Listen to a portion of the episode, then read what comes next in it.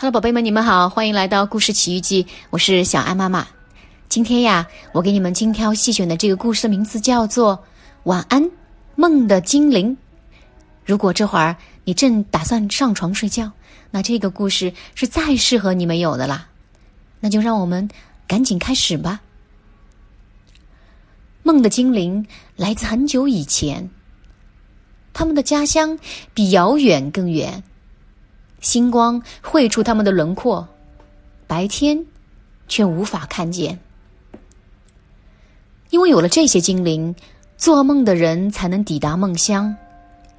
梦乡是那么遥远，而困倦的脚步又太缓慢。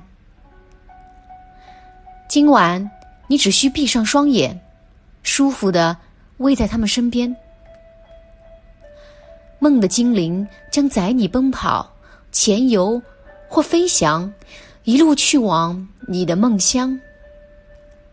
也许一只小熊会带你结识特别的朋友，他们坐在不相称的桌旁，永不停止美食的享受。又或许是一只红狐狸，抓紧了，它会飞快的带你奔赴深藏地下的仙子空谷。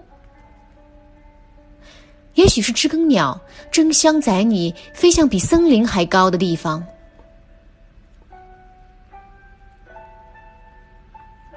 又或许是独角鲸和你一起潜游在七大海洋。也许一只老虎会邀你参加一场奇妙的演出，上面是飞天特技，下面有野兽同舞。又或许是飞蛾，扇动翅膀，朝着蓝色的天际飞翔，带你寻找等待你的星星和月亮。不论你的梦乡在何处，当白天结束，夜晚来临，你那奔跑、潜游、飞翔的精灵朋友，都一定知道去往那里的路。晚安。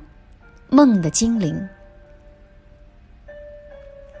好了，宝贝们，今天的这本故事已经讲完了。原来，当我们睡着的时候，会有这样一批精灵带我们奔赴各种各样意想不到的地方，经历各种各样的冒险。那宝贝们，你们还在等什么呢？还不快快睡觉，进入那个美妙的梦乡？好了。